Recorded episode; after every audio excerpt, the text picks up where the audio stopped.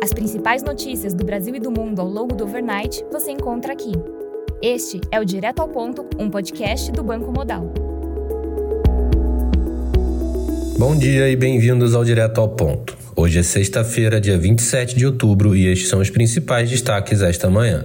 No Brasil, em relação ao Banco Central, novas fontes também relatam que Rodrigo Alves Teixeira deve ser o nome indicado para a diretoria de Relacionamento, Cidadania e Supervisão de Conduta do Banco Central. No cenário fiscal, Arthur Lira deve se reunir com líderes partidários e Fernando Haddad na semana que vem para tratar sobre a tributação dos incentivos fiscais do ICMS.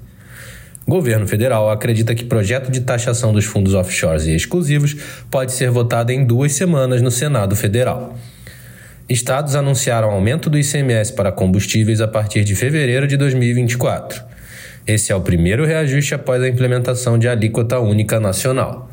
O ICMS da gasolina será elevado em 15 centavos, enquanto do diesel vai subir 12 centavos. Eduardo Braga, relator da reforma tributária no Senado Federal, afirmou que enxerga espaço para elevar o fundo regional em mais 15 bilhões de reais. No cenário internacional, no Japão, o Tokyo CPI de outubro teve alta de 3,3% na comparação anual, bem acima do esperado 2,8% e do anterior também 2,8%. Já o núcleo de inflação de Tóquio registrou alta de 3,8%, levemente acima do esperado 3,7% e em linha com o anterior 3,8%.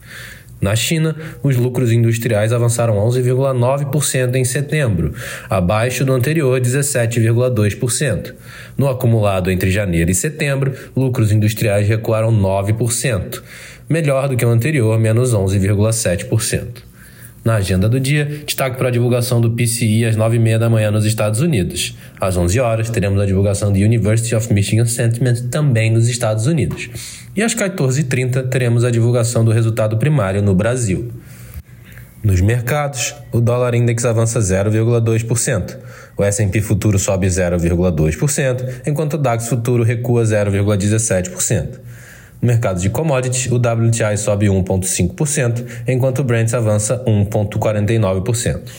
Estas foram as principais notícias do overnight. Um bom dia a todos e até o nosso próximo podcast direto ao ponto do Banco Modal na semana que vem.